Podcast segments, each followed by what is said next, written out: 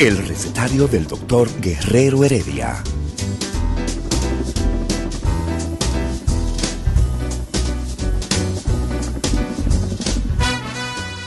Una respuesta para cada pregunta.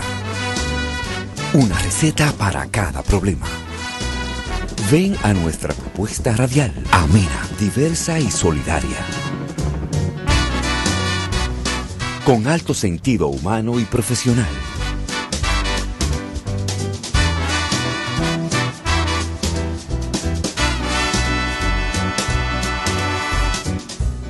Buenos días. Bienvenidos al recetario del doctor Guerrero Heredia.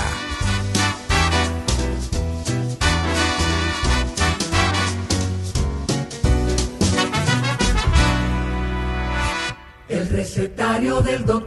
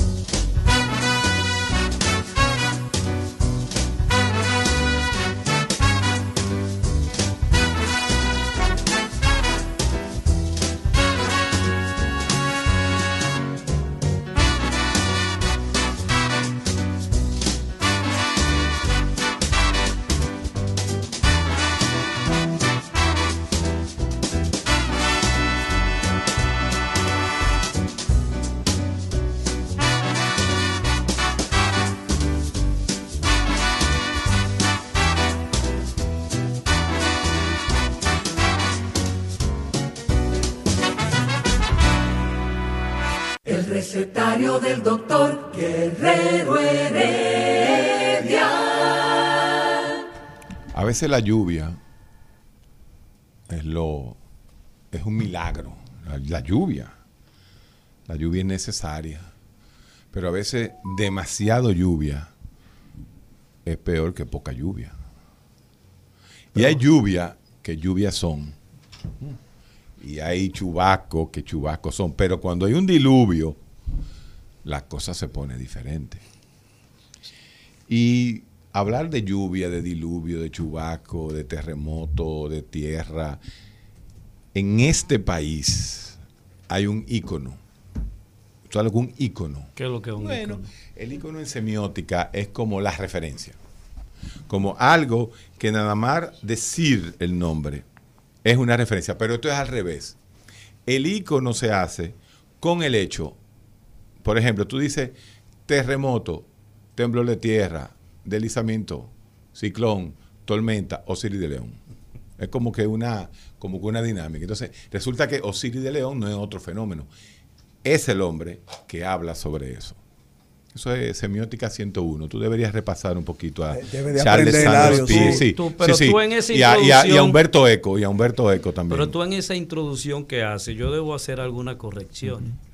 Tú dices, la lluvia es un milagro, Sí.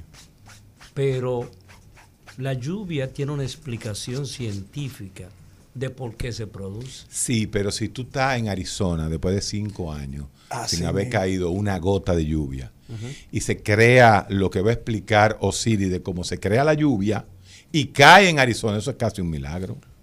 Pero, ¿y qué- pero y- pero ¿y el término qué tiene que ver? Porque cuando tú dices milagro, ya tú te sitúas en una plataforma mágica.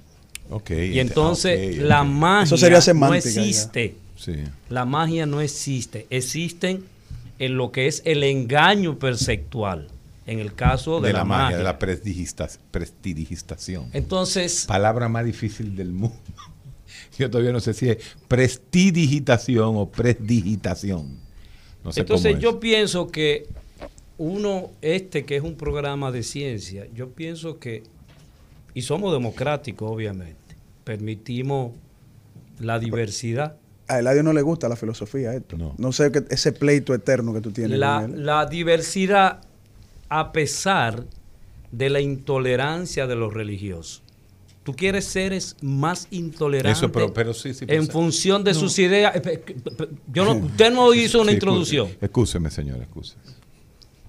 Entonces, esa, esa intolerancia también se reviste de explicaciones, aló, entre paréntesis, científicas de lo que son las cosas. Entonces, a Carlos no, no le simpatiza mucho cuando uno lo desnuda frente a lo que es la ciencia y frente a los inventos de la varita mágica. No, porque yo mismo me he visto.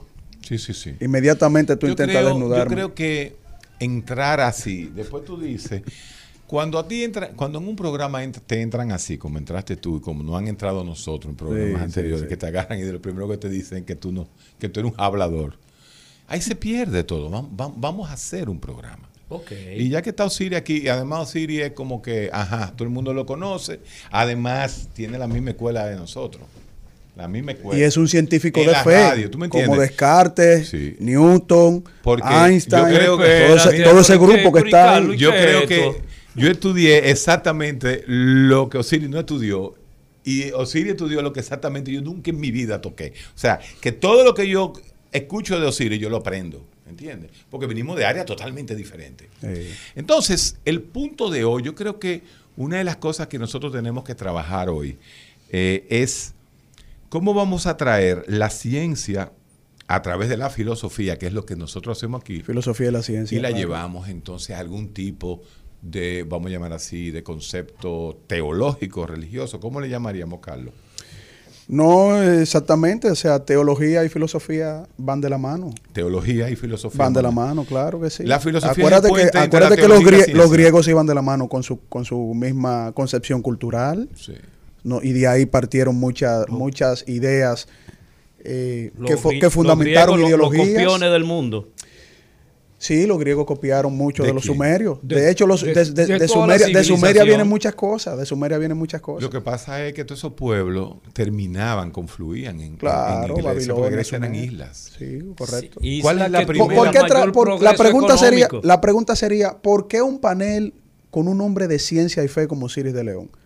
Primero porque Osiris de León, el ingeniero Osiris de León, hizo un artículo extraordinario que Ahí va. puso a pensar y reflexionar a, a- a la comunidad de fe, pero Sí. también a hombres de ciencia.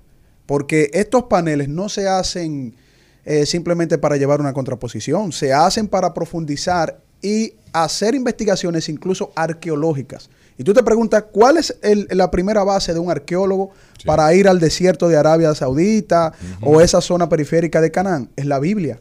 Entonces, Aunque no sean creyentes. entonces, aunque ustedes no lo crean, luego de ese artículo de Osiris de León, como el Papa Franc- Francisco nos lee a nosotros aquí, lee a Osiris, el Papa tira la que, declaración. que tú pusiste ahí en tu, Sí, en tu tiró tweet una de- una, bomba. El Papa eh, Francisco, ¿no? El Sí, Papa sí, Francisco, leyendo el artículo excelente de Osiris de León, plantea los del Big Bang, que yo en realidad no lo entendí muy bien, que él dice que el Big Bang es una realidad y que Dios no es un mago. Exacto. y no, tiene, y no la- tiene una varita mágica. La Claro. metáfora de Einstein de que Dios no juega a los dados. No juega los dados, sí. La Eh, usó él a su forma. La usó el Papa Francisco. Lo mismo que dijo la Matrix, quien fue que hizo eh, la, la que presentó el modelo matemático del Big Bang. La Osiris de León, ingeniero. Ingeniero de minas, ingeniero. Geólogo y de minas. Geólogo y de minas. ¿Dónde tú estudiaste, Osiris? Esos En la los- Pontificia Universidad Católica Madre y Maestra. Aquí, en esa época República había... Así es. Ok. Y después a cuatro mil sitios más que fuiste, ¿cuáles Sí, han sí. sido los lugares donde has ido? Así es. He estado en la Universidad de Kansas, he estado en la Universidad de Campina, en la Universidad de La Habana, en el la CUJAE, en- también en La Habana y en MOA, la Universidad de MOA, que es el Instituto Superior Minero Metalúrgico de MOA. O sea, que tu fuerte de la mina. La- primero comencé con la parte de mina, pero luego me fui derivando hacia el tema del agua, luego hacia el tema de la sismicidad, luego ¿De hacia la el qué? tema ¿De la qué? sismicidad, Los temblores. temblores de tierra, y luego hacia la sismoresistencia y luego hacia la sismogeotecnia. Que son cosas que parecen iguales pero son distintas. Uf, son mu- Una cosa es tú entender que tiembla la tierra porque tiembla la tierra. Otra cosa es tú entender por qué cuando tiembla la tierra le hace daño a una estructura y a otra no. Y otra cosa es tú entender cómo reforzar una estructura para que el día que te tiemble la tierra no te le haga daño a la estructura. Osiris, antes de empezar en nuestro diálogo, yo quiero preguntarte. No, antes de eso yo tengo que dar las gracias a Héctor Guerrero Heredia, No, su condición de eminente, prestigioso, distinguido médico psiquiatra de la Sociedad Dominicana por esa hermosa y muy glamorosa presentación que hizo sobre mí, que no la merezco, pero que la agradezco. Eh, Y él estuvo en la Academia de Ciencia y yo tuve que acompañarlo a salir. Este. ¿Tú, Yo sabes quiero- lo que, tú sabes lo que llega. Oye, oye, oye, la vaina del dominicano. Por eso que Luis Checker me dice a mí. Luis Checker me ha puesto a buscar como 200 papeles. Oye, esto, Siri. Academia de Ciencia 2000. 2000 tanto, no recuerdo. 2010, 2010, 2012. Tú estabas, yo creo que tú fuiste. Yo llegué, sí, a una comenza- conferencia comenzaba. Que fui con Escuder. Escuder fue a dar una parte. Y yo llego a la Academia de Ciencia Dominicana. Ok. ¿Tú sabes qué es lo que te recibe a ti en la calle? No sé si está allá o ya lo quitaron después que uno dijo todo lo que dijo. Sí, yo lo que decía lo quitar. Óyeme, ¿tú sabes lo que tú encontrabas en la Academia de Ciencia? Vudú, Sí, eso eso lo santería. quitaron, quitaron. Coño, y cuando tú veías ¿Qué? eso, tú Eso- decías... Sí. Te ponía a no, sudar no, eso a ti, No, no, y cuando tú decías, ¿cómo que se llama este? El, el- el magnánimo de todos, el más grande de todos los... Comenzaban a llevar eso, sí. Uno y no le caigo bien. Mario Bonetti. Mario Bonetti. Sí. Pues Mario siempre mete con la contingencia de la psiquiatría, que al final tiene razón. al final él tiene razón con eso. Pero yo digo, ve acá, Mario Bonetti, ¿cómo es posible? Pero eso fue nuestro, nuestro amigo psiquiatra. Sí, que fue, fue Nelson Moreno Fue Ceballos. Nelson Moreno Y debo decirte, en, Por eso que los psiquiatras no en defensa, después. en defensa de Nelson Moreno Ceballos, Gran porque en ese amigo. entonces yo era miembro del Consejo de Directores de la Academia, que él lo hizo bajo un ejercicio de democracia. Exacto. Él tenía una presión del segmento social de la academia. Sí. Pero donde que estaba- tiene que ver en una que academia el de ciencia segmento social le decía que así como estaba representada No, el área Yo no veía. salud, ¿Cuál? Esto, ¿Dónde? pero- Era lo único que había, eran los Esto, pero- santos y pero- la pero- vaina pero y la musiquería. No da nadie, Y él- A no le gusta esto. Y él lo eso, ace- y él lo eso aceptó. está en una categoría de investigación. No, ¿eh? Mira, Eso no- debo, debo recordarte que eso le ganó un problema con el cardenal, con López Pero Rodríguez. claro, el ah, mira, cardenal con los- una crítica muy ácida. Pero debió haber hecho, debió haberlo hecho también los verdaderos científicos. ¿Qué es lo que hace usted, usted Sí, que metiendo sí. en magia, magia negra en, en la Academia de Ciencia? mira, el uno lo piensa y uno lo va pensando y uno se va fogonando, como dicen. Científico En fo- tradicional, el clásico, no estaba de acuerdo. Exacto. Pero la comunidad que, que representa el área social entendía que eso es una representación válida de una parte de la población que cuando tú vas a San Juan de la Baguana lo encuentras, que en ¿Y no- Asua, en no en Las la Casas lo encuentras, social? que en Villamella lo encuentras y que había que darles a ellos ese Pero- espacio. Que que se representación. ¿Por qué entendió no eso, ¿verdad, existe? Eso puede ser en una casa cultural, Sí, eso puede ser en una casa social, no en la Sí, Academia estoy, de de, Ciencias. estoy de acuerdo contigo. Estoy de acuerdo. Bueno, yo en lo personal nunca estuve de acuerdo. con No, eso, pero nunca. por Dios. Yo nunca estuve de acuerdo. Entonces yo entré, me están esperando, yo soy conferencista, y ese fue el, el- el primer jabón en la sopa. No, y el tamaño que tenía. No, eh, no, no, no, no. Yo, yo- a mí me dio miedo. ¿Cómo le dedicaron O esa sea, cuando yo llevo a mi hijo, de que yo llevaba a mi hijo a la Academia de Ciencia y el carajito lo que quería ver era un átomo dando vueltas, Claro. o el símbolo del átomo, el icono Sí, del átomo, claro. o quizá ve un péndulo, el de Foucault, Sí, sí. algo así. No, no, no. A mamá Liborio, a, papá, a mamá no, papá Liborio, no, no, no. Candelo. No, no.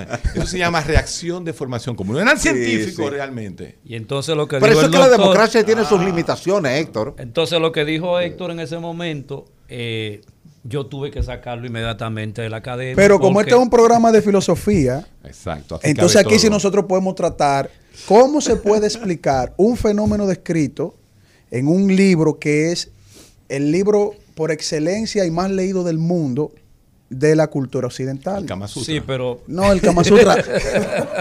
Ese es el tuyo. Estamos hablando de la Biblia, Héctor, y por eso Pero un hombre de ciencia y fe, eh, eh, que está muy claro, con, que está muy claro incluso que en la Academia de Ciencia se debe de tratar las ciencias duras, ¿verdad? Porque de eso se trata. La y dura, la sociología, la psicología y todas esas bachucherías que se van inventando. Entonces se, se- se mantienen aparte. Esas como dicen. contingencias, exacto. Se mantendrían aparte, pero... o sea, eh, eh, o sea, Sí. No, no, no te sientas creo- aludido, Eladio, pero, pero es así, tú sabes que es así. Pero, Héctor, yo- yo ¿Por dónde quisiera- tú quieres comenzar esto? Mira, yo quisiera Mira, hay un proceso, el pero Big Para que Eladio y yo no, no Héctor, nos Héctor, tomemos el programa No. peleando. Héctor, yo quiero preguntarle a Osiris. Hace 100 años, más de 100 años, se están explotando nuestras minas y sacando oro. Eso es política ya. ¿Por qué los estados no han creado un equipo de ingenieros de mina para esa explotación. ¿Qué es lo que ha pasado con eso? Mira, mira, se intentó. Tú sabes que don Antonio Guzmán Fernández lo hizo cuando él Ah. compró las acciones de la Rosario y pudo integrar ahí un buen equipo. Entre el problema, comillas, la Rosario es la misma barrigola ahora. sí, O sea, es la misma mina. sí, la misma mina, exactamente la misma mina. En el mismo lugar, en Pueblo Viejo. Es de la misma herencia, entonces. Es la misma, la misma operación. No, ten cuidado con esa herencia que está en los tribunales. Ah, la importante. familia, la familia, la Ah, familia bueno. Rosario. Ah, Esa es la vaina de los Rosarios. Sí, Claro. porque el, argumento Yo estaba es. averiguando. El argumento es. Por eso el sarcasmo de la herencia. Claro, Ah. Por eso usa que el la sarcasmo. mina de la Rosario era propiedad de la familia Rosario y que la dejaron en herencia a sus descendientes. Y que en Ah. consecuencia todo el que sea El apellido Rosario tiene también. parte de esa mina. Oye, es ahí donde sale el argumento primario. Óyeme, yo no tenía ni Sí. idea de dónde Sí, es ahí, anda. es por ahí la donde- Rosario. es por la. Rosario que viene el Ojalá, tema. Ya aprendí algo. Entonces se intentó, Pero sí, no se se intentó. Ahora, ¿sabe qué es lo que pasa? Eh, primero, el gobierno asumió un modelo que fue válido. Yo te compro la mina, es decir, las acciones que son tuyas porque el mineral es mío, porque es del Estado. El Estado es dueño del subsuelo Sí. de acuerdo al artículo 15 de la Constitución y de acuerdo al artículo 1 de la ley minera. En el patio de tu casa hay una mina de oro, no es tuya, es del Estado. Pero si en hay el patio de- cocaína, si es tuya. Ah, sí, eso sí. Qué vaina, ¿eh? Sí. Tú has visto. Si de, la, ¿De dónde sale la marihuana? No, no de la tierra. Entonces, oye, pero oye, qué vaina. Si en tu Pero- casa hay oro, no es tuyo. Pero si hay una matica de marihuana, es tuya. Sí, Bueno, pero la ley, la ley lo dice. Pero y ¿por qué no tienes pone razón. Una en matica lo de mango, diciendo. una matica de aguacate. Pero es ¿Qué así. es esa matica? Entonces, ¿qué ocurre? Bueno, el Estado primero asumió un modelo. Mira, yo te voy a comprar tus derechos de operación, porque como yo te di una concesión, tú tienes un derecho por 75 Sí. años. Ok, yo te voy a comprar ese derecho de nuevo. ¿Cuánto tú quieres? Tanto. Oh, aquí está. Ahora, sígueme administrando la mina por un tiempo determinado. Mientras Rosario Resource estuvo administrando, estuvo funcionando bien. Tan pronto se concluye el contrato, entramos nosotros a manejarlo con el criterio político estatal. Ay. Por eso los ingenios privados funcionan y los del Estado no. Por eso las minas privadas funcionan y las de minas, la misma mina en manos del Estado no funciona. Porque entonces el Pero alcalde... son los dominicanos que están ahí trabajando. Sí, pero ocurre, que- ¿dó- ¿dónde es que te daña la cosa, Eladio? Que todo el que es gobernador, alcalde, Mm. diputado, senador, quiere que tú le emplees 100 gente y 200 gente y una mina que debió haber estado operando con 400 personas, y te lo digo porque me tocó a mí gerenciar eso desde el Banco Central en el año 93-94 para que lo reorganizara cuando estaba cerrado, me encuentro que hay 2.000 empleados donde debían estar 400. Entonces, ¿cómo tú comienzas a sacar esos 1.600 sin crear un desorden Un- social? porque claro. nadie quiere que lo saquen de la lista. Todo el mundo quiere estar. Además, el padrino de ese, el que lo llevó, va y se mueve arriba al gobierno Increíble. para que no, no, no me cancele a Eladio, no me cancele a Héctor, no me cancele a Carlos, no. Entonces, a la empresa privada tú no le puedes hacer eso. A la empresa que tiene hoy la operación de eso, ningún senador, diputado, ministro puede decirle, empléame a Eladio. Y no, yo no necesito ahora mismo a Eladio. Cuando lo necesitas, yo te lo llamo. Entonces, ahí es donde ha estado la falencia del Estado dominicano. Si el Estado contrata a una empresa privada que se la administre bajo un criterio estrictamente privado, se puede hacer perfectamente bien. El Big Bang.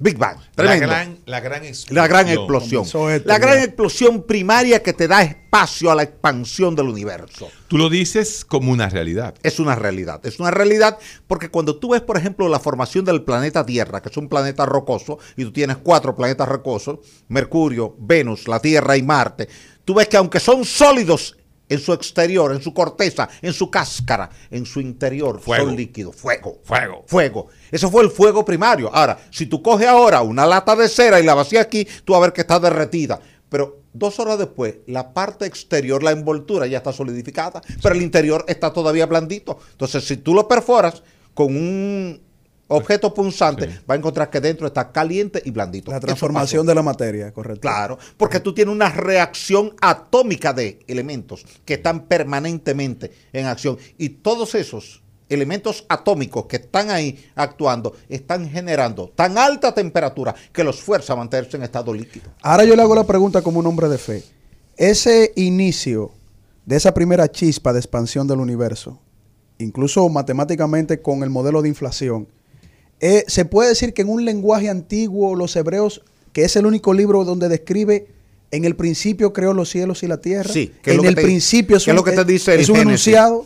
Te dice en el principio creó Dios los cielos y la tierra, porque tú sabes que en Y dijo, "Sea la luz". En el principio el ser humano fue primero teólogo que Que científico. todo lo demás, Claro. claro, Primero. toda la cultura. Entonces primero todo lo que no entendía lo atribuía. no, ni, una- a ni un ateo, ni un ateo en ese momento. Claro. Ni un ateo. Porque desde que tú naciste Eso es estás escuchando a un padre, a un abuelo término. que te dice. Dios, Dios, pero todavía tú no has ido a la escuela a alfabetizarte. Eso es correcto. Y tú estás escuchando que existe Dios. Por tanto, todo lo que tu cerebro no ha registrado como documentación, tú lo atribuyes a un Dios superior y yo soy creyente, Correcto. pero la gente entiende que cualquier cosa que ocurre a tu alrededor y que tu cerebro no entiende es obra de Sí, Dios. lo explican de esa manera. Entonces, vamos, vamos por parte.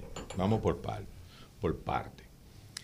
Entonces, ¿por qué no se acaba de definir la creencia cristiana, la creencia católica cristiana, que es lo mismo, protestante, la que sea?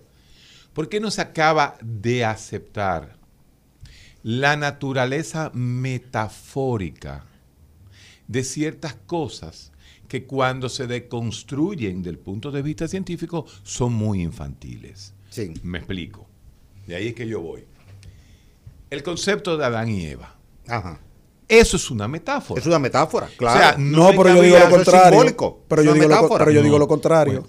Bueno, bueno, pero mira, eh, eh, eh, Osiris está de acuerdo conmigo. Sí, porque puede, Porque, porque, claro, es si tú lo ves científico. desde, desde el punto de vista científico, él puede coincidir contigo que es una metáfora. No, si tú lo ves desde el punto de vista, desde el punto de vista de la ortodoxia bíblica, Ajá. entonces es un hecho que Dios creó a los seres humanos directamente. Ok, Sí, pero, pero, pero Héctor quiere ir a yo- que el Al primer lenguaje. hombre no fue Adán y la primera mujer no fue Eva. Eso es lo que es él un proceso decir. evolutivo hasta llegar ahí y como el que tuvo que describir eso en el Antiguo Testamento Claro. no tenía esa data referencial, él te dice, bueno, el primer hombre yo le voy a llamar Adán y a la primera mujer Eva, pero ya había un proceso evolutivo anterior. El, el- el- el Adán cromosómico, que más sostiene la ciencia hoy, y la Eva mitocondrial, que sostiene la ciencia hoy, ellos lo que están es planteando que a partir de que de la visión materialista evolutiva, desde un, eh, una molécula, entonces surgió el ser humano.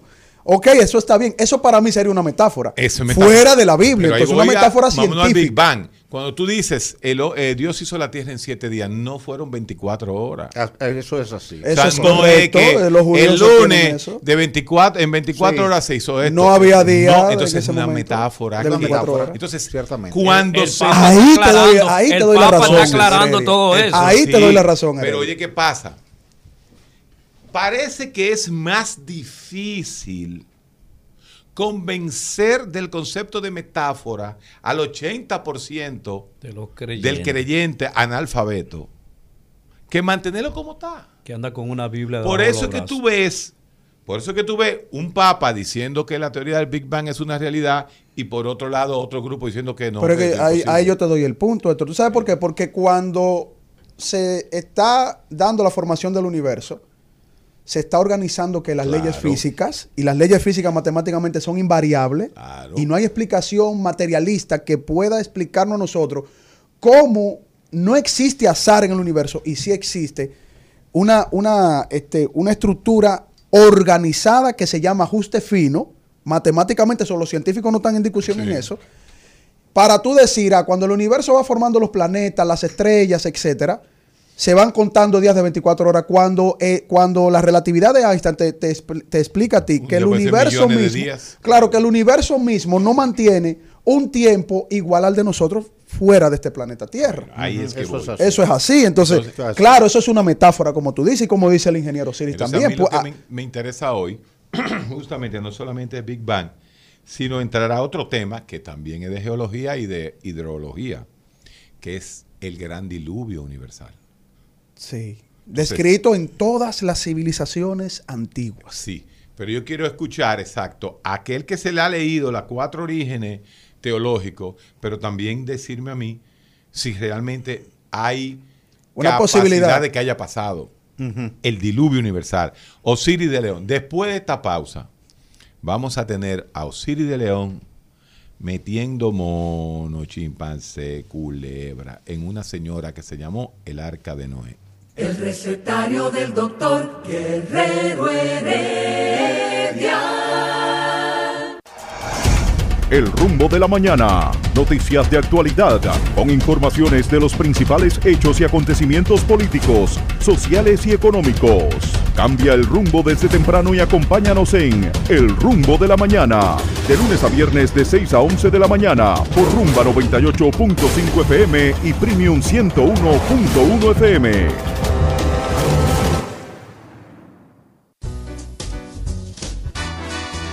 Día de sabiduría y filosofía en el recetario del doctor Guerrero Heredia. El recetario del doctor Guerrero Heredia.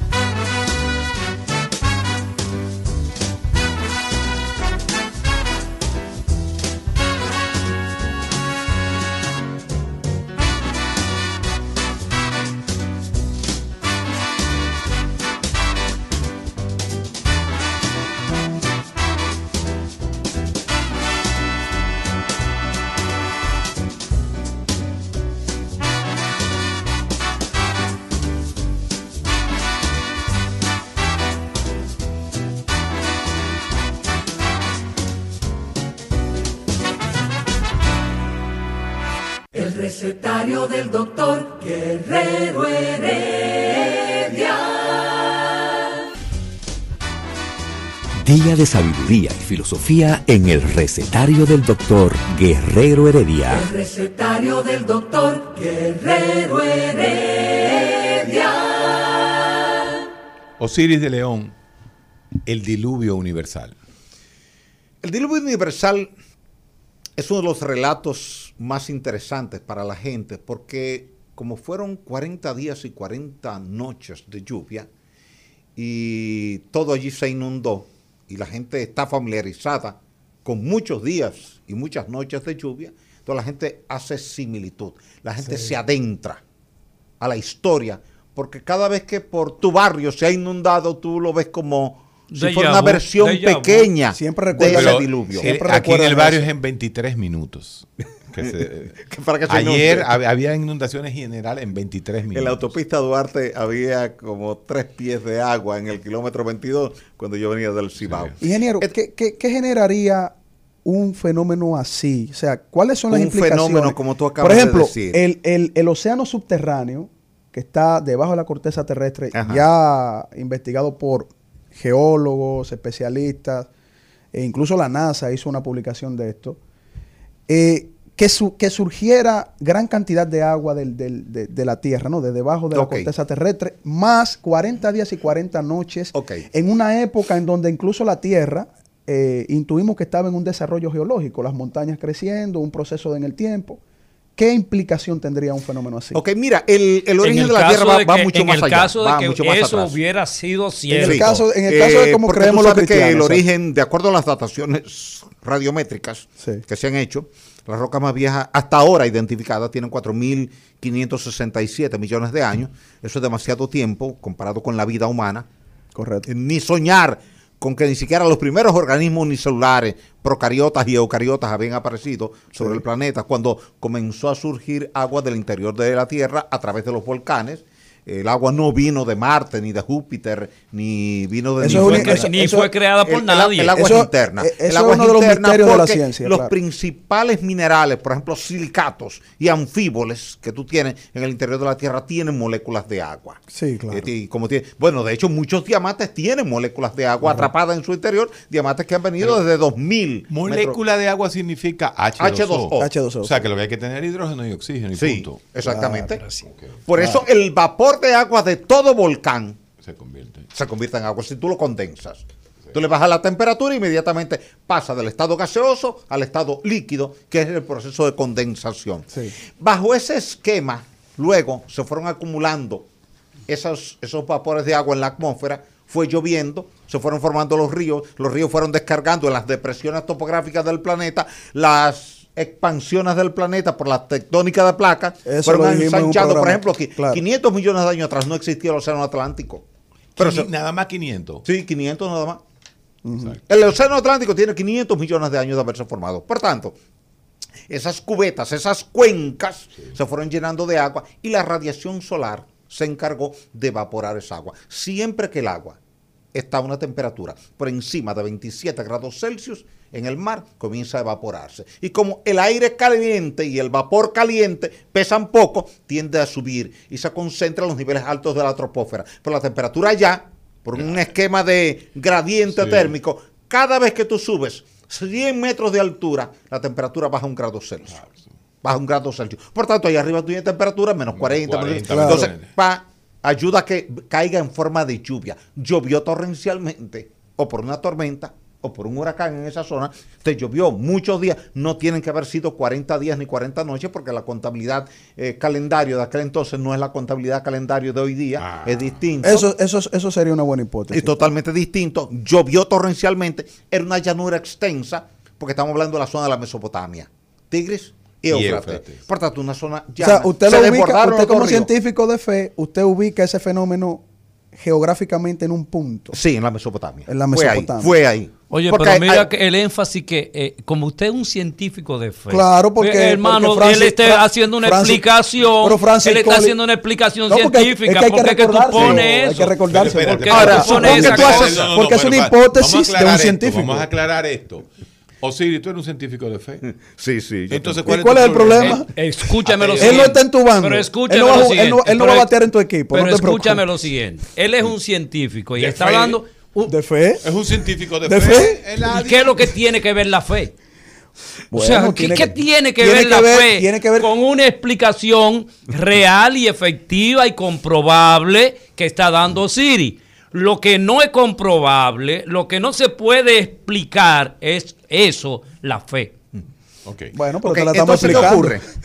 El planeta no tiene agua suficiente como para cubrir todo el sistema montañoso universal, hasta el monte Everest, que tiene 8.800 metros de altura. Por tanto, lo que hubo allí fue una inundación regional.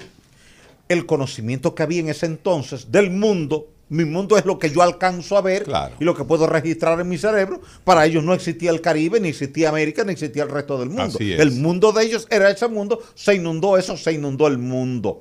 Pero no tanto como para que tú tuvieras un arca y que el arca subiera al monte Ararat y que quedara allá arriba. Lo que se ha creído que es resto del arca de Noé en el monte Ararat no es más que Apareciera- una sombra que proyecta uno de los picos que está en esa zona. No, no, ingeniero, disculpe.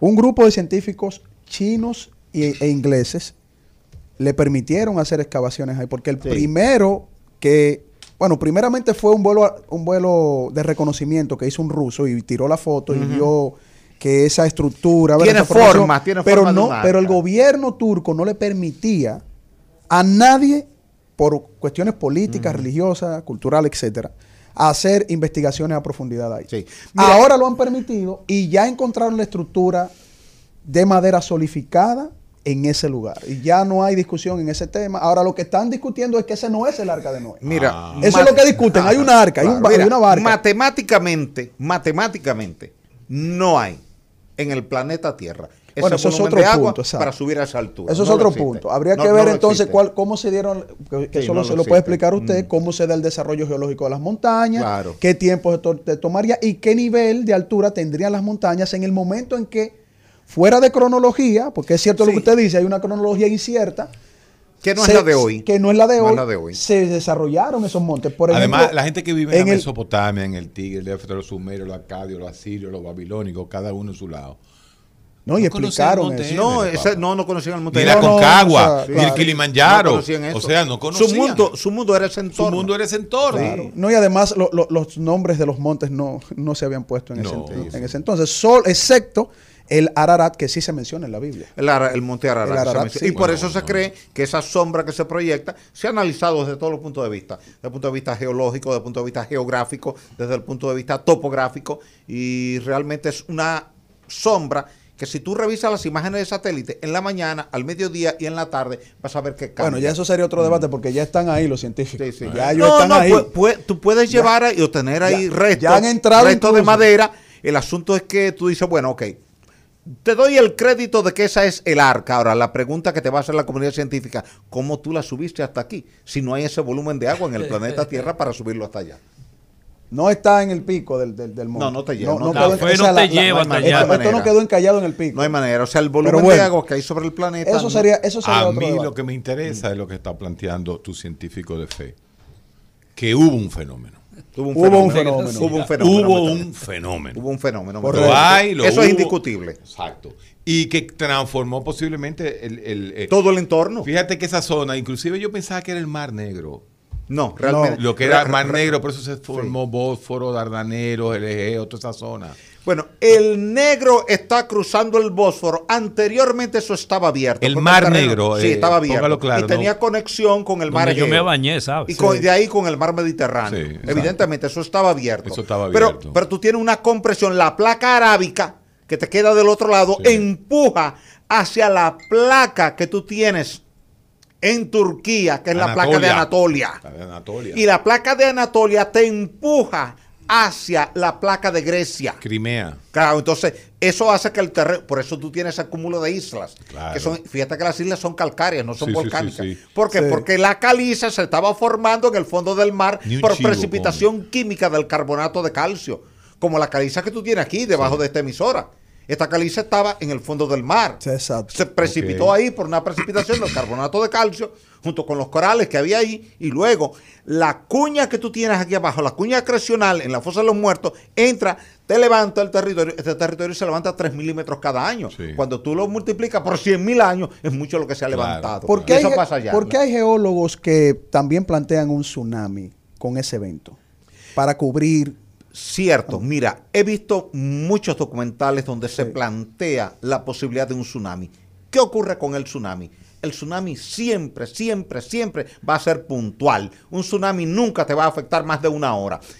Hay un terremoto, Correcto. levantó el fondo del mar, empujó la masa de agua, esa masa de agua va a llegar de forma súbita a la costa, pero ya ese efecto pasó lo- en los próximos 20, 30, 40, 50 minutos ya, aunque se va desplazando a otros territorios. Pero en el territorio tuyo puntual ya pasó. Ningún tsunami, ningún sitio puntual Exacto. te dura 8, 10, 15, 20 horas. Yo no compro- yo no compro esa hipótesis, Entonces, entonces- descarta la hipótesis del Exacto. tsunami. Lo- la, no comunidad de fe, la comunidad de fe puede descartar con confianza a esos geólogos materialistas que dicen Puedes eso fue un tsunami. No fue un tsunami. Excelente. No fue un tsunami. Muy bien. Porque ningún tsunami te va a durar tantos días. Además, el tsunami no te produce lluvia. La Biblia te dice claramente que fueron 40 Sí, días no, de lluvia, lluvia. lluvia torrencial. Lluvia. Una, por ejemplo, Mitch en y Centroamérica. una apertura, y una de la tierra. casi también. un mes Tirando lloviéndote porque se quedó estacionario. Si un fenómeno meteorológico que responde siempre a un empuje de una masa de viento, si esa masa de viento que viene detrás se ralentiza o se disipa,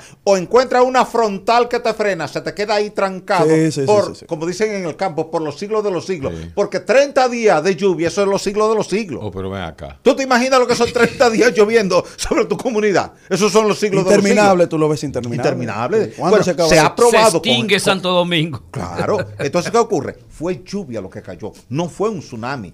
Porque el tsunami no genera lluvia. En ninguna Claro. parte del mundo un tsunami genera lluvia. Un tsunami es una masa de agua salada, salada, exacto. no dulce, agua salada que viene del mar empujado por un evento sísmico de magnitud superior a 7 que tenía poca profundidad y por tanto tuvo capacidad para empujar verticalmente el fondo del mar y desplazar la masa de agua. Ahora Así viene- que tú descartas el tsunami. No, Hay- no, hay, exacto. hay mecanismos Nah, como- en este como momento. fenómeno perdón, único, claro, hay que perdón. Hay mecanismos en estos momentos para prevenir, para avisar un tsunami. Sí, hay boyas. Bueno, de boya. hecho, desde que tuvimos el tsunami del 26 de diciembre del 2004 en Indonesia, que mató 285 mil personas y que para ese entonces solamente había un sistema de alerta de tsunami en el Pacífico, pero no lo había en el Océano Índico, ni lo había en el Atlántico, se montó inmediatamente uno en el Océano Índico y otro en el Atlántico. Aquí en el país tenemos tres boyas. Ah, ¿sí? Dos en el sur, una en el norte, que te miden la variación del nivel del mar. Y si la variación pasa de 30 centímetros, se emite una alerta de tsunami. Ok. Aquí le llamamos boya eh, a la playita que está ahí en el náutico. Decimos boya. Eh, Osiris, mira, fíjate, cuando tú llegas, o sea, la necesidad de más cosas. De más temas. Sí, no es lo mismo que este señor. Sí, porque es que Eladio trae Eladio trae cháchara, por cosas de- de Dios, eso me profundiza. Sí, sí. O que se lea un día la Biblia Y para que no, sepa hacer ahorita- preguntas. Solo Me están que, hablando. Mira, solo que hay un, hay un acontecimiento que me gustaría que Osiris lo pueda analizar. No, no, pero antes No, de pero eso- espérate, no te vayas de, de eso, de- ahí de- es que de voy, ahí es que voy. A ver, a Rusia. Todo el mundo aquí, tú sabes que el recetario se escucha por Instagram en el mundo entero. Ey. Gente que está viviendo en Miami. ¿Qué fue lo que pasó en Miami? En Miami hubo un deterioro progresivo y acumulativo de los elementos que le daban rigidez a la estructura porque la torre se estaba sentando dos milímetros por año. Ninguna estructura se debe asentar. Está prohibido técnicamente que se asiente más de 25 milímetros, que es una pulgada. ¿Qué es lo que es asentarse? En, en- Asentarse es hundirse. ¿Tú te acuerdas cuando tú eras muchacho que tú ibas corriendo, que estaba lloviendo y tu pie se hundía? Ajá. Es un asentamiento. Si tú pones un edificio en un terreno lodoso, arenoso, limoso, comienza a hundirse. Lo que tú viste en la torre inclinada de Pisa, eso es un asentamiento diferencial. Se inclinó del lado de la arcilla y no del lado de la arena y por tanto se torció. no se ha caído. eh, no, eh. No se ha don Osiris. Porque está anclada. Don Osiris, usted sabe. Yo estaba allá, está anclada. Don Osiris. Primero la anclaron y luego del lado de la Ah, arena le han estado drenando arena para bajar el nivel de la arena si no se hubiera caído hace tiempo. Y Usted sabe- la pregunta, ¿y tú es su edificio en Miami entonces? Buen tema. Primero, y, Ay, y ay, trato ay. eso en mi artículo de hoy que está publicado en el periódico El Caribe. Ahora va a haber que revisar, no los que tengan, tengan 40 años. La normativa en Miami te convocaba a revisar a los 40 años, pero se cayó Champlain cumpliendo justo los 40 años. Por tanto, ahora la normativa va a obligar a bajar eso a 30 30. años. 30 años. Primero, estamos hablando de clima aquí. Miami está en el mismo clima tuyo porque Miami está en el trópico. Miami no es Nueva York, Miami no es Boston. Ahora aquí en el trópico, con el calor, el hormigón se, se expande, los cuerpos con el calor se expanden. Tú no ves que tú tienes un anillo y tú coges mucho calor y te aprieta el anillo, te aprieta el reloj por la expansión. Expansión. Pero cuando viene al frío se contrae. Ese proceso repetitivo de expansión y contracción suelta el enlace molecular interior de los elementos que integran una roca. El hormigón es una roca artificial inventada por el ser humano, pero es una roca. Tú tienes que grava, gravilla, arena y cemento. Entonces tú tienes una roca. Ahora esa roca expuesta a la radiación solar del día y a la humedad de la noche va perdiendo competencia tiempo, con el tiempo. paso del tiempo. Se deteriora. ¿Qué ocurre? Si una torre cualquiera en Miami o en cualquier parte del mundo se te está sentando 2 milímetros por año, en 40 años te acumula entre 70 y 80 milímetros de asentamiento. Eso es casi el triple de lo que te permiten las regulaciones mundiales. Por tanto, ¿cuál es la respuesta de todo edificio en toda parte del mundo que se está asentando? Agrietarse, porque el hormigón es rígido, el hormigón no es flexible. Y como el hormigón es rígido, un bloque no se puede, él, él no acepta que tú lo dobles, No. se parte. Pa. Pa, hasta, tú lo- le haces fuerza hasta que él Tan- parte, es rígido. Un principio- Entonces, como, como las paredes son rígidas, las columnas son rígidas, las vigas son rígidas y las losas de entrepiso son rígidas, en la medida en que el edificio se estuvo asentando, se estuvo cuarteando, cuarteando. ¿Qué ocurre? Estaba frente al mar, en una zona tropical de viento cruzado donde tú tienes los vientos que vienen del Caribe y los que vienen del Golfo de México. Eso. Se mete el viento cargado de salitre y el salitre penetra a través de toda esa grieta que está generando el asentamiento y te corroe el acero de refuerzo. ¿Cuál es el papel del acero dentro del hormigón? Dentro de una viga, dentro de una columna, dentro de un muro. Asumir la tracción porque el hormigón no asume tracción, el hormigón asume compresión. Tú agarras un blow y tú lo comprimes y él aguanta. Si tú lo alas, él se desbarata. El hormigón no aguanta que tú lo ales, él aguanta que tú lo comprimes. Para eso que se le pone la varilla, no es para otra cosa. Es para que la varilla, cuando tú lo ales, sea la varilla que aguante. Si tú lo comprimes, es el hormigón que aguanta. Por tanto, al oxidarse la varilla, hay un segundo efecto. La varilla cuando se está oxidando se va hinchando. Tú ves que todo lo que se oxida se va poniendo más, más, Sí, gro- sí. más grueso, porque va generando una costra exterior. Y esa costra exterior, entonces ahora te hace presión interna al hormigón y te crea microfisuras. Entonces, las microfisuras de la expansión del acero oxidándose, más las fisuras del asentamiento, te va cuarteando toda la estructura, se mete el salitre, te lo deteriora. El hormigón pierde resistencia, la varilla pierde resistencia, vino abajo. la losa de la piscina, colapsó. Por tanto, esa losa que estaba actuando como un arriostramiento perimetral de las columnas en el primer nivel, duplicaron su luz de servicio. Y al duplicar la luz de servicio, entraron en pandeo. Si yo te doy a ti una varilla de ferretería de dos metros, tú te la enrollas en el cuello. Si te doy un pedacito de varilla de la longitud de un dedo, no hay manera de que tú la dobles. Por tanto, mientras más larga es una columna, más fácil se flexiona, lo que llamamos pandeo. Al pandearse por el peso que tiene de 12 niveles arriba, parte y al partir viene el edificio en cascada. un principio, verticalmente. un principio de Nada ustedes, los, ing- los, los Ah, geólogos que ingenieros. Un principio de ustedes, para ustedes, ¿verdad? Sí. Históricamente y culturalmente, descrito en la Biblia. Nunca construyas un, una casa sobre arena. El Evangelio de Mateo, capítulo Mateo, cap- 7, es- versículo Oye, es una 24. metáfora Es el único preciosa texto, sobre eso. el único Sí. texto que habla le de eso, ¿eh? el- Eladio le quiere- En todos los demás eh, eh, libros históricos. Usted habló Sí, de sí. pandeo, ¿verdad? El Pandeo, de- el de la- pandeo. eh, Eladio le quiere preguntar, pero no se atreve como psicólogo. Entonces él quiere preguntar, ¿eso tiene algo que ver con el culipandeo? El recetario del doctor Guerrero Heredia.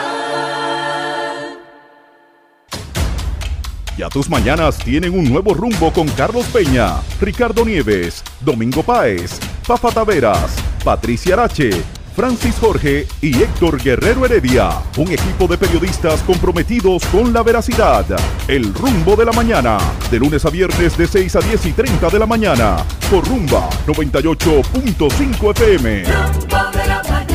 Buenos días a la audiencia del recetario del doctor Guerrero Heredia y este segmento, resumen de salud que llevo yo, el divo de la salud.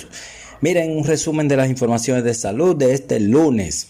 Empezamos con esta, más de 50 médicos egresados del Hospital Luis Eduardo Aibar pidieron se bautice la maternidad de ese centro con el nombre del ginecólogo Elías Rosario por sus aportes en el surgimiento de esa y otras maternidades. También un estudio publicado por la revista científica Frontiers and Immunology, el, el speak English del programa Guerrero Heredia que me traduzca, que me corrija. Bueno, pues esa revista científica eh, publicó un estudio que revela que el COVID grave en el embarazo tiene un impacto negativo en la mujer gestante y en sus criaturas. Esos impactos van desde partos prematuros hasta interrupción del embarazo por sufrimiento fetal o muerte. En otra información, los médicos residentes que tuvieron desempeño bueno o mejor en el año 2020 fueron premiados por el grupo CTO, una organización española que contribuye en la formación académica de esos especialistas. Un fármaco bloquea la reproducción del coronavirus, de acuerdo a un informe de la Agencia Federal de Biomedicina de Rusia. El medicamento se denomina MIR-19.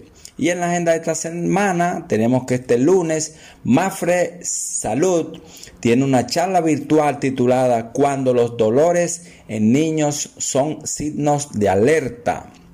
Esta charla será a las 12 del mediodía de hoy a través de sus redes. El martes el portal Resumen de Salud realizará el seminario Situación Actual del Marketing Médico. Será a las 7 de la noche a través de la plataforma Zoom. Quienes deseen participar, escribir a resumendesalud.gmail.com.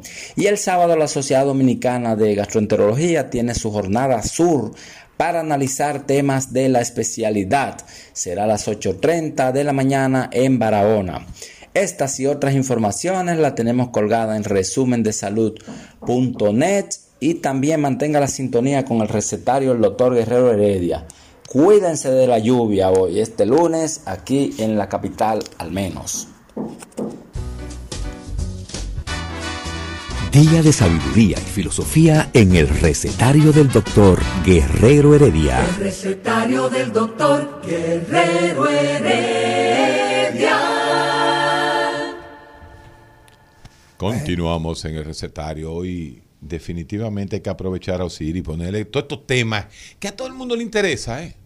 Por hay ejemplo, uno- hay uno- por hay ejemplo. uno, hay uno que a mí me gustaría que Osiris, le explique como, como un geólogo. Osiris, En ¿qué pasa con, se- eh, Carlos, qué pasa con los edificios construidos en la Nacaona? Están sobre roca caliza coralina, sobre la segunda terraza y la roca es rígida. Ahí ni hay asentamiento. Ahí tu única preocupación puede ser las cavernas, pero si tú la identificas antes de construir, tú la rellenas con bloques y con hormigón y ya resuelto el problema. Pero ahí no hay problema. De hecho, en un terremoto tú no tienes por qué preocuparte en la Anacaona, en la Sarasota, porque eso es roca rígida. La onda sísmica de corte, que es la que lleva el 70% de la energía que te destruye los edificios, pasa rápido, pasa a dos mil metros por segundo ahí, por tanto no se amplifica y al no amplificarse no genera cortante que te vaya a tumbar el edificio. El mejor sitio para vivir. Otra Así pregunta. Parque Mirador del Sur, también nos tirábamos ahí. Así. Hay un ojo del Parque Mirador que tiene un manantial precioso. Así. Ah, sí, sí. ¿Eso Todo todavía eso. existe? Todavía o está se ha ahí. destruido? Todavía, no, todavía ¿Y está por ahí. qué eso no se explota como... Porque aquí no se le ha dado mucha importancia a ese tema. Aquí está, mira, el sistema de terrazas que comienza ahí en el río Jaina Sí. y termina en Nisibón, el mismo sistema, Sí, termina ya en Nisibón, no ha sido aprovechado todavía ni un 1% de su potencial hidrogeológico. Una vez, oye, como, oye esto. Los carajitos, te estoy hablando de yo de 9, 10 años. Cuando, cuando, cuando se inauguró el parque. El 70. Mirador. 70, yo tenía 1970. 5, ponle en el 73, 74. Nosotros cogíamos de Gaco a pie. A pie, porque imagínate. Después descubrimos que la 6A pasaba por ahí. La ruta Pero 6A. para un muchacho eso está cerca, de, Sí, de Naco ahí al No, Mirador. no, de Está ahí. cerca, de Gacue, Llegamos de al mirador. Óyeme, y nosotros llevábamos una, una soga de nylon. Era buena esa soga de nylon. Oh, y cuando llegamos nosotros como a las 11, eso eran dos horas de camino, para bajar al, al, a- A- al, al hoyo. a- al hoyo. Sí, es un, es una- un sistema de caverna Oye, con agua subterránea. Oye, esto sí. Oh, la- el que traía eh, eh, la soga en la mochila se le olvidó. Creyó que el hermano lo traía. lo traía. Ah, Habíamos entonces ¿Y cómo nueve o diez. Ahí voy, ahora es que viene la tragedia. nueve o diez carajitos con la soga. No podemos poner la soga. Y nosotros, hoy, ¿cómo bajamos? Muchacho, al fin está la manguera que está regando agua del, de- eh, del ayuntamiento. Ay, mi madre. Cogemos la manguera, nos robamos la manguera y la ponemos doble. ¿Eh? La ponemos y efectivamente éramos un muchachito de 100 libras. Comenzamos a bajar, comenzamos a bajar, comenzamos a bajar y bajamos todo. Y el último, cuando bajó, era doble la manguera, uno y eso sí. Y se partió. Ande el diante. Ah, Preso ahí dentro. Oye, esto. Preso ahí dentro. No, adentro. Pero antes de nosotros pedir ayuda, obviamente nos bañamos. y como a las 3 de la tarde, después de estar bañando, eso era lo, para mí lo más grande. Sí, Había uno en Embassy Beach, que ese sí lo usábamos mucho, en la playa, playa Caribe, Ajá. a- donde estaban las casas, ahí había uno precioso. Sí, sí, ahí hay mucho. Ahí hay muchos manantiales. Eh, nos bañábamos ahí. Entonces, a las 3 de la tarde, cuando decidimos salir, Pidieron ayuda. no, el tipo, el que cuidaba El de la manguera. Ustedes van a ver. Y subió la, Subió la manguera. no de allá abajo. Ay, Ahí comenzaron los lloros, los gritos. Ahí pidieron, ahí, ahí comenzaron a pedir un milagro. A las seis y pico de la tarde, el papá de uno de nosotros que sabía que íbamos para el mirador fue. Y entonces ellos estaban esperando que nos diera la, la noche. Pero tú no sabes lo que pasa a las 4 de la tarde.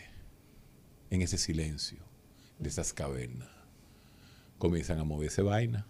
A moverse. Ay, los murciélagos le toca salir. Oye, Sí, sí. Le toca salir a Sí, los sí, murciélagos. siempre sí. eh, las cavernas son hábitat ideal para los Entonces, murciélagos. eso debe haber pasado en el año 1973, 74. Desde el año 74 yo ni en carro paso por ahí. Me da eso. Lo dejaron como a las da 7, nostalgia con eso. un foquito, de esos foquitos de Berredi. Ahí fue que nosotros... Una zona, so- Sobacón de la... Sí, ahí en el Leopoldo también habían... Entonces, esa zona es buena para sentarse. Los temblores en Santo Domingo. Santo Domingo es una ciudad semisegura para temblores. Segura en su mitad sur, no Sí. en su mitad norte, ni en su extremo Ah, no. noroeste. Esa gente que está construyendo para la magluta, para allá. eso no, ahí no. Ahí, Eso no es bueno. ahí eso es de mala respuesta, sí. Es de pésima respuesta. Pero ahora- Santiago, Pésimo. Ay. Por eso Santiago fue destruida en 1562, 2 de Sí. diciembre, Así por el por eso terremoto. te lo pregunto. Entonces, esas, esas torres que están haciendo en Santiago.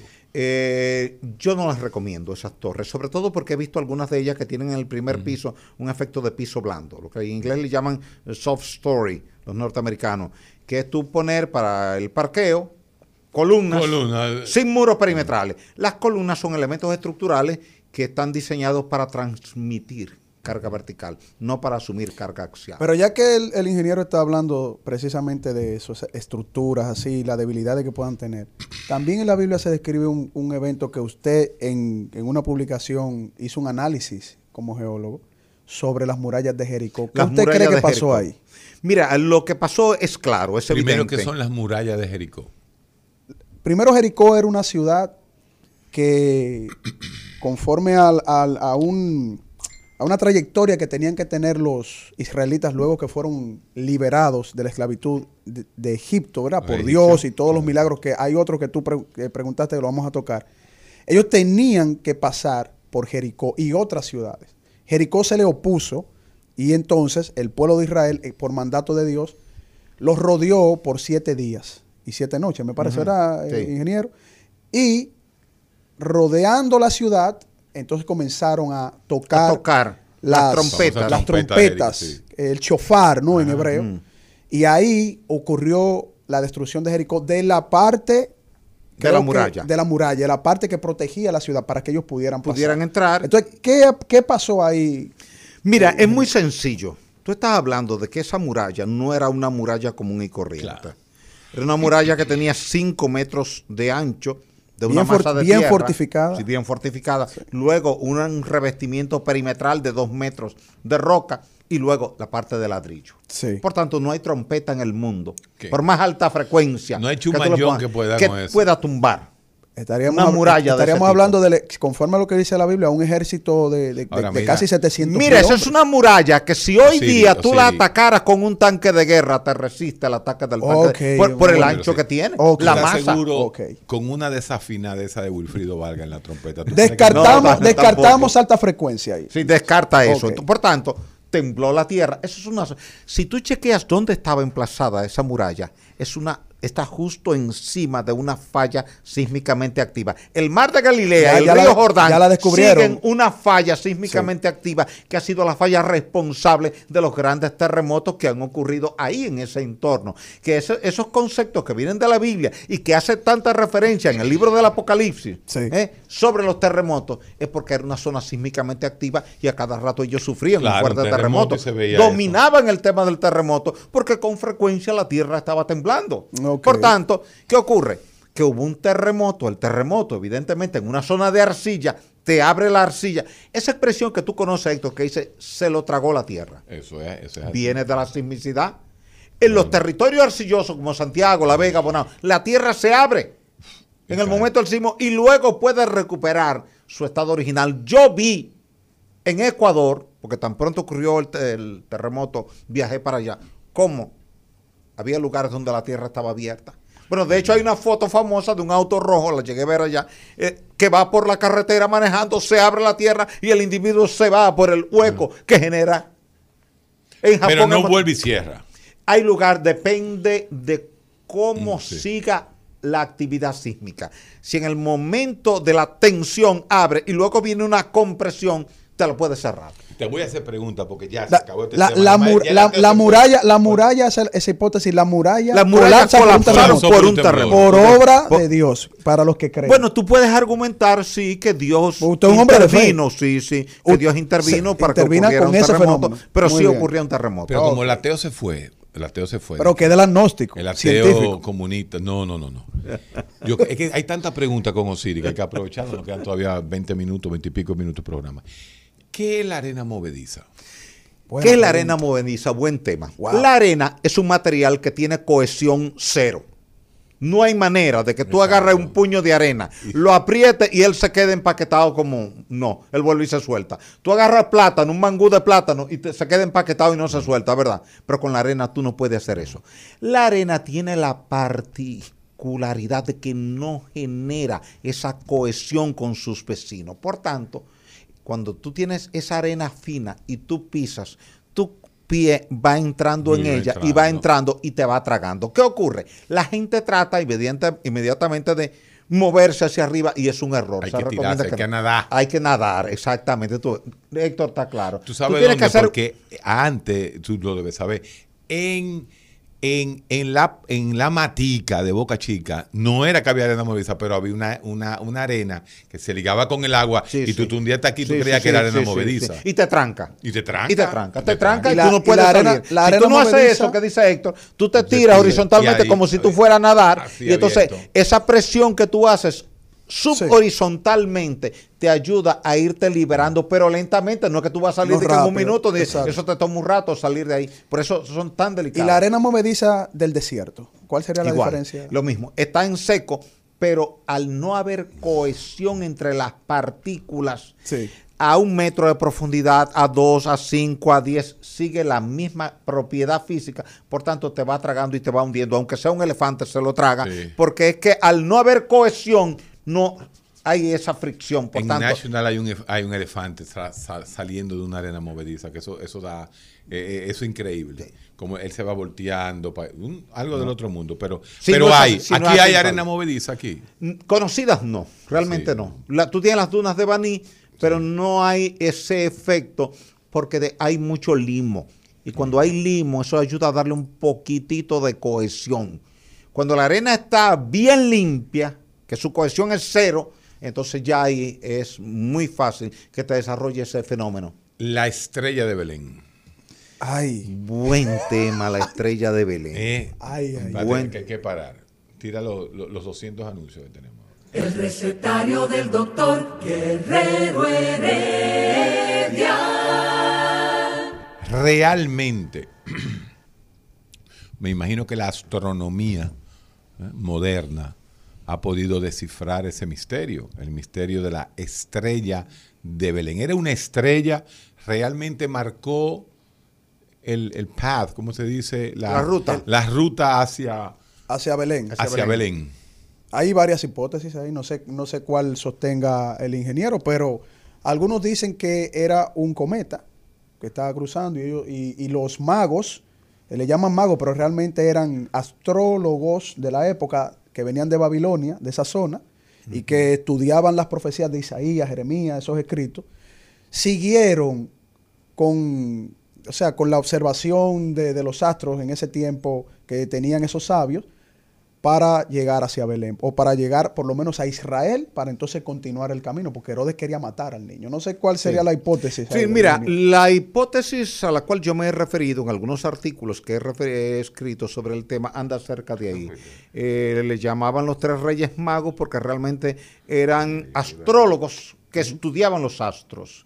Y entonces ellos evidentemente venían siguiendo esa estrella que era más luminosa de lo normal, que se entiende que pudo ser una conjunción entre Venus y Marte. Y por tanto, al estar cerca una de la otra, en la distancia te lucía como si fuera una sola estrella, cuando realmente eran dos planetas que tú Ah. alcanzabas. Conjunción planetas, planetaria, sí, la conjunción alineación planetaria, claro. Y por tanto, brilla más porque ocupa más área, y entonces la intensidad luminosa que te llega al planeta Tierra de esa conjunción es mucho mayor de lo normal. Pe- y eso fue lo que estuvo guiando porque- a esos tres que eran astrólogos, y por eso es que le llaman reyes magos, Claro. porque se le llamaban magos en ese entonces a los que A los est- a los que estudiaban la astrología. exacto. Los magos del Y río. hubo una alineación planetaria conforme a unos datos también de la, de la astrofísica. Hubo una alineación planetaria hace dos mil y tantos años. En esa época, En esa época. aparentemente había, estaba fuertísima la estrella de Belén. Y como no había luces, yo me imagino cómo se vería el cielo en esa época. Mira, siempre que tú vayas a una zona de poca iluminación, Claro. a, a una zona rural, Sí. tú tienes la oportunidad de ver el cielo despejado. Esa zona recuerda que es desértica, Sí. no llueve, por tanto no hay nubosidad. Cada noche el cielo está despejado, desde la antigüedad hasta el presente. Y cuando Sí. digo desde la antigüedad, estoy hablando desde hace 10 mil, 15 mil, 20 mil años. Antes no, porque antes eso era una zona ah, forestada, eh, pero estamos hablando de millones de años atrás. Pero este, esta narrativa no es tan vieja porque tú estás citando precisamente el tema de Herodes. Y fue en los tiempos del rey Herodes que esto ocurrió. Co- correcto. Eh, por consiguiente, tú estás hablando de dos mil años atrás, poquito más de dos mil Sí. años atrás. Poquito más, Eso sí. fue ayer prácticamente. Claro. Lo que quiere decir que la hipótesis que mejor se maneja es una conjunción planetaria que los guió a ellos en la ruta hacia donde ellos sabían. Porque mira, la gente que eh, estudia un poquito los astros, con eso te puede definir dónde está el norte y dónde está el sur en un momento. De hecho, los marinos lo que hacían Así era era eso de noche. marinos, Los marinos se guiaban en eso. Eh, inclusive se cree que los vikingos utilizaban espato de Islandia, que es un carbonato de calcio birrefrangente, te produce una refracción de la luz solar, lo colocaban frente al sol cuando estaba nublado y, y por eso se guiaban, porque tú sabes que el sol sale por el este y se oculta por el oeste. Por tanto, si tú pones una mano hacia el este y pones la otra hacia el oeste, ya tú sabes que la parte frontal es el norte El y la parte exacto. posterior es el sur. Algo elemental como eso, que se conocía en la antigüedad. Pero en en, la la, noche- Mesopotamia se conocía eso ya. Entonces en la noche se De regía que- por las estrellas. Por las estrellas. Siempre, Yo siempre. sabía- Bueno, todavía muchos agrimensores hoy día, para hacerte trabajos topográficos de precisión, se guían por la estrella polar. Almanaque de Bristol. Ese, ese, ese, que yo lo El veía. juego de los siete errores. No, en el El juego de los siete de errores, Agua de Florida de Murray. Agua de Landman, Florida de Murray y Landman. Los abuelos de los Sí, abuelos sí, sí. míos. El santoral del día. El santoral del día. Que La- los- a los niños se les podía el nombre que traían el santoral. Háblame de la cabañuela. Mira, la cabañuela, eso para mí es un mito. La gente, hay mucha gente que cree en la cabañuela, que si los primeros 12 días del mes de enero te llu- llueve mucho, eso implica que durante todo el año te va a llover. Pero eso responde más bien a condiciones meteorológicas que van cambiando y de las que tú y yo no tenemos control.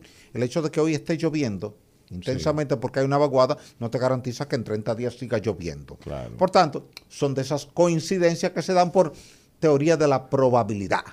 Si yo estoy tirando una moneda, ¿cuál es la probabilidad de que caiga cara y cuál es la probabilidad de que caiga escudo? Entonces, eh, eso pasa con el tema de las cabañuelas. Muchas veces coincide y otras veces no coincide. Es como la varita del saurí, muchas veces te coincide y otras veces no te coincide. Ahí es que voy, ahí entro en la parte filosófica.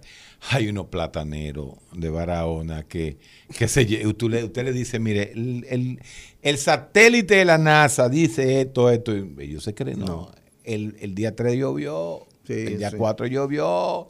Espérese, o sea, que se van enraizando esos, Pero se le da muchas conocimientos veces. paracientíficos. Sí, sí, sí. Pero Pero se es- les da, se eso les no, es- da, no está sustentado en la ciencia. no, no está sustentado en, no está sustentado en la ciencia tradicional. en la tradicional. Pero eso es una sí, forma pero si se de emplea, ciencia, si se emplea, forma. si se emplea la probabilidad, sí. Levi-Strauss dice que sí. Pero si se emplea la probabilidad, sí. Si ellos, si ellos tienen un seguimiento de probabilidades, puede ser que ellos tengan una mayor, un mayor porcentaje Cierto, probabilístico de acertar. cierto, pero la probabilidad, y me tocó estudiar en la universidad probabilidad y estadística, lo primero que te enseñan es que probabilidad es probabilidad. Por eso, Héctor Sí, preguntaba correcto. ahorita de la Torre de Miami.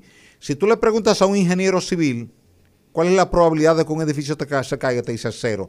Porque a mí no me aceptan en el Ministerio de Obras Públicas una probabilidad ni de un Exacto. Eso es cierto. 0.0000001%. Eso es porque no debe ser. Por tanto, la probabilidad es un ejercicio matemático que hacemos nosotros, los seres humanos, para tratar de acercarnos matemáticamente Exacto. a una posibilidad que puede ocurrir todo lo contrario. Por ejemplo, te calculan, el terremoto mayor tiene un 2% de excedencia en 50 años y por tanto calculado logarítmicamente se repite 2.475 años. Sí, pero se puede presentar esta tarde. Yo estoy, yo estoy de acuerdo con usted. o mañana. En términos estadísticos, yo estoy de acuerdo con usted. Por eso, Estamos- la, estamos calientes, por eso la estamos probabilidad. calientes los Sí, sí, sí, la isla está- está caliente. Sí, claro, porque tú tienes energía acumulada. Cada día que pasa, cada mes que pasa y cada año que pasa, sin que haya un terremoto Sin grande, haya, es claro. acumulación de energía, por tanto hay más riesgo. Hay más riesgo. O sea, que a veces a- a- de- debe dar su tembladita para que la cosa Sí, cierto, pero hay un inconveniente para ti, para mí y para todos. Cuando se libera energía, tú no sabes cuánta se liberó y cuánta queda. Y yo le pongo un ejemplo sencillo para que la gente lo entienda. Tú estás en un frente de batalla en Sí. Vietnam o en Corea y el, tu adversario te tiró 50 proyectiles. tú no puedes suponer que ya no que le queda más. Que no vienen 50 más. Él Ingeniero. puede tener 50 más o 100 más. Entonces, cuando la Tierra libera esa energía, a lo mejor te libera un 1% de la energía que tiene acumulada. Y, y te puede sorprender un mes después, un año después, con un terremoto de magnitud 8. Ingeniero, Le queda el Big tiempo a la Biblia, a, a- a la- a la- a la tierra. Sí. O sea, la Mira, tierra se va a destruir en un momento dado. Pero no por ahora. No por ahora. No, no, pero no, usemos No la lo, sa- palabra no- no- ahora. no lo sabemos porque nadie sabe si por ahí viene un meteorito que es que es muy difícil de detectar y difícil choca que con un, Exacto, un- un meteorito. La vida. un meteorito no te No va a destruir Tierra. el planeta Claro, Tierra. la vida Porque sería. la masa de la Tierra no va a ser. Es como que tú digas que un mosquito chocó con Héctor Guerrero Heredia y lo tumbó. y lo tumbó, no lo va a tumbar. Bueno, si le da fiebre, un lo tumba. mosquito chocó con el Banco Central y lo tumbó. No lo va a tumbar. Un meteorito que impacta con la Tierra te va a afectar el área impactada, Sí. pero te la va a afectar Bueno, localmente. depende del En kilómetro, ¿eh? Medicina, si me choca la chikungunya que me chocó los otros días, me tumbó Te tumba. como por tres días, doctor. Pero, pero, Sí. pero ese es un principio biológico, no físico. El Eso. choque al que yo me refiero El- es el, el choque choque físico físico, el impacto de un mosquito que trae una energía cinética, que es un medio de su masa por su velocidad al cuadrado, pero tú tienes una masa y una velocidad No, que es gigantesca comparada por con la impacto no te tumba. por impacto el no te Big One, el Big One, Espérate. el famoso Big One ya que incluso un geólogo Tienes- tú ruso, tienes que esperarlo el Big One. pero se va a dar ese. Se va a dar, se va a El dar. gran terremoto Ya que no va vamos, ya no vamos, no te Sí, apures. sí, sí. Mira, el, el Big One se te va a dar porque tú estás en la falla de San Andrés. Y esa falla de San Andrés, evidentemente, que es un desplazamiento, des- desgarramiento lateral, va acumulando fricción. Y el día que tú menos lo esperes, San Francisco, te sufrió un terremoto ahora de magnitud Sí, 6. Hace cuatro días. Es inevitable. Ah, claro, es Como- inevitable que un como- día te llegue un terremoto de magnitud 8 y que te ¿Y qué destruya una parte importante de San Francisco, de Los Ángeles y de San Diego. O sea, California está caliente. Sí, siempre, siempre. que yo no viviría, lavando. yo no viviría en California. Tú no vivirías No, en yo no viviría en California, no, no. Y bueno, Es, déjame- es que está sobre la falla. La falla de San Andrés. Por eso esa película, San Andreas, Sí. aunque está exagerada, Sí, pero no. te recrea un posible escenario cataclísmico para esa zona, con un gran terremoto. Señores, vamos a darle la gracia a Osiris. Porque cuando tú te quedas, tú te pasas 15 horas hablando. ¿Tú has visto cuando hacían telemaratones? Que el telemaratón iba a durar como 7 Ah, sí, horas. sí. Entonces En el canal- en el Y canal y- y- 4. Y, eso era dos horas. Ya, ya Osiris desesperado. Y salían las preguntas. Y venían más preguntas. Eso es así. Osiris es radio, Osiris es comunicación, eso todo el mundo lo, conoce. Y hoy que- queríamos traer el tema, pero realmente era hablar de estas cosas. Porque al final, al final, fíjense que en un momento dado, y ahora sí vamos a hacer un chin venenoso, en un momento dado, Osiris tenía una posición y Carlos tenía otra. Sí, sí, porque eso Interesante. es, par- es Tú que no la fe, tienes- la fe, tú no quieres que la haya metáfora en la fe no- Biblia. la- mira, es que el, el- el la equívoco de los materialistas es que piensan que la fe no se razona, que la fe no, No. se discute, Sí, que la sí, fe no se, sí, no se reflexiona. eso es, pero- es un error de ustedes, pero Sí, aquí, pero aquí pueden yo- haber yo de teólogos, científicos y pueden tener posiciones Entonces la metáfora. Pero la mejor manera, Carlos, es el ejemplo que ha puesto No, Héctor Héctor- Guerrero Heredia con lo que aquí. dijo el Papa. ¿A quién fue que el Papa le dijo eso? ¿A la prensa? No. No. El Papa se lo dijo A a la la, telegrafía. Pontificia Sí. Academia de Ciencias de Roma. Exacto.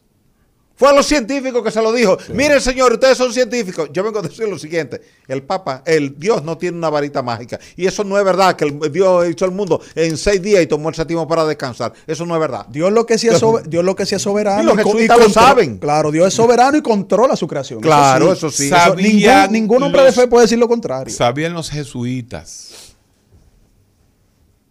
que Galileo tenía razón. Sí, lo sabían. Claro. Por eso lo confrontan. Porque saben que él tiene razón y saben que si ese argumento permea la sociedad, invalida el argumento de ellos. A Galileo lo que le prohibieron Por eso Galileo. cuando el Papa Juan Pablo II reabre el caso en el año 91, se divide Sí. el clero en dos. La Unos academia. a favor de Galileo Se divide y otros en contra. Y lo que cuando el Papa le dice, pero ¿y por qué? Si ustedes saben que tiene razón. Sí, él tiene razón, pero nos puso en entredicho. Claro. Eh, De hecho, el nos Papa. puso en entredicho. El Papa lo que le dijo él es: mira, tiene razón, no- pero nos puso en entredicho. había una ley que en decía. aquella si- época. Claro. Había una ley que decía: si tú no tienes la evidencia corroborada, porque Galileo tenía, con sus cálculos Concepto, matemáticos, exacto. tenía el concepto, pero no la evidencia corroborada. Entonces le dijeron: no lo publique. Galileo era guapo. Y lo publicó. Entonces ahí Sí, vino la presión sí, domiciliaria sí, sí, sí. inevitable. Ellos no querían que lo No querían que lo publicaran, publicara. Porque sabían que eso iba a ser asumido por la sociedad, Sí. porque era válido. Última pregunta y la más importante para Osiris de León. Desde que en los años 70 François Lyotard escribió un libro que se llama La condición posmoderna, donde plantea la desaparición de los grandes metarrelatos. Yo sabía. Y esos grandes metarrelatos son Él no se quedaba con eso. el capitalismo, el cristianismo, el iluminismo y dice que todo que terminará con el, el- y el comunismo que el se fue al carajo. claro. No lo dejes, que se está cayendo. Claro, no, no, eso está ahí, miren Cuba ahora. Sí. Esos grandes cuatro metarrelatos como que han- se han desimportantizado, según Lyotard, en, el, en, en la, en, la, en el concepto postmoderno.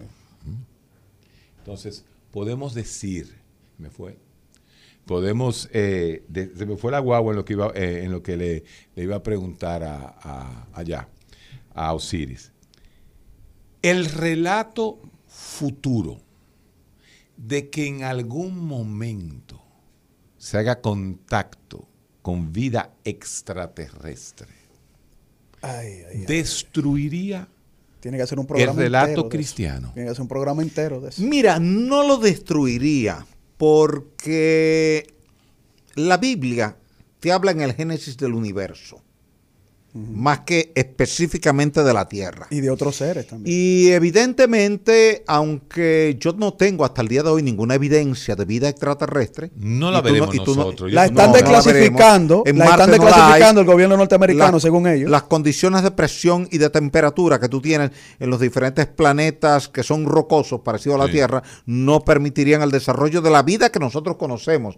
A partir de esa evolución unicelular hasta llegar a lo que son las especies de hoy día, animales y vegetales, eso no, tú no lo vas a ver ni en Mercurio, ni en Venus, ni en Marte. En consecuencia, se descarta. Cuando tú eras niño, y yo era niño, nos decían que los marcianos, porque se daba como un hecho que había vida en Marte. Eso ha quedado desmontado con los cinco En este proyectos en este de la NASA solar, sí. de enviar rovers a Marte, explorar Marte y encontrar que allí las condiciones son inhóspitas. Por tanto, yo creo que a la larga eh, va a quedar el criterio bíblico de que hay un universo y que nosotros somos parte de ese universo, pero las cosas se irán adaptando gradualmente, Héctor, a lo que es la evolución científica capaz de explicar cada día lo que no se podía explicar ayer científicamente de manera entendible. sin quitar, sin quitar al Dios creador de todas Sí, las cosas. Así es, sin quitar al Dios. Yo lo dejo donde ustedes quieran, porque lo importante de este programa es informar, es traer cosas, traer gente como Siris, que lo que viene, a lo único que viene, ni se le brindó ni un vaso de agua, ni un, ni un esquimalito, ni un patelito, vino a aportar, aportar y hacer programas que la gente se haga 200 preguntas, porque ahora la gente sale a hacerse más preguntas. sí, Sí, eso es interesante. Y eso es lo que nosotros hacemos en la radio. Claro, claro. Nosotros hacemos eso Sí, sí, en la sí. radio. Y Abrir nada. la caja de, de Pandora de las preguntas. Uy, esa caja es dura la de Pandora. Sí, la de Pandora. Porque sale cualquier pregunta. De ahí fue que salió el mal para los griegos Sí, ahí fue. de Pandora. Es que todo el mundo hay, hay una cajita. Hay una cajita. Sí, hay una cajita, hay una cajita. Todo el mundo tiene una cajita. Hay una cajita de Pandora. En la vida diaria hay una cajita de Pandora. Allí están otras Y. Héctor vive abriendo cajitas de ¿Tú Pandora crees en que cada Charlie, programa que Charlie hace. va a abrir la, la- la caja de Pandora? ¿Mm? ¿Tú crees que Charlie va a abrir la caja de Pandora? Ahí se abren también cajas No. de Pandora. ¿Por qué? No. ¿Tú crees que él va a abrir la caja de Pandora? ¿Pero por qué? No, no, yo digo Yo, probablemente. la caja de Pandora del PLD. El recetario del doctor Guerrero Heredia. Rumba 98.5, una emisora RCC Media.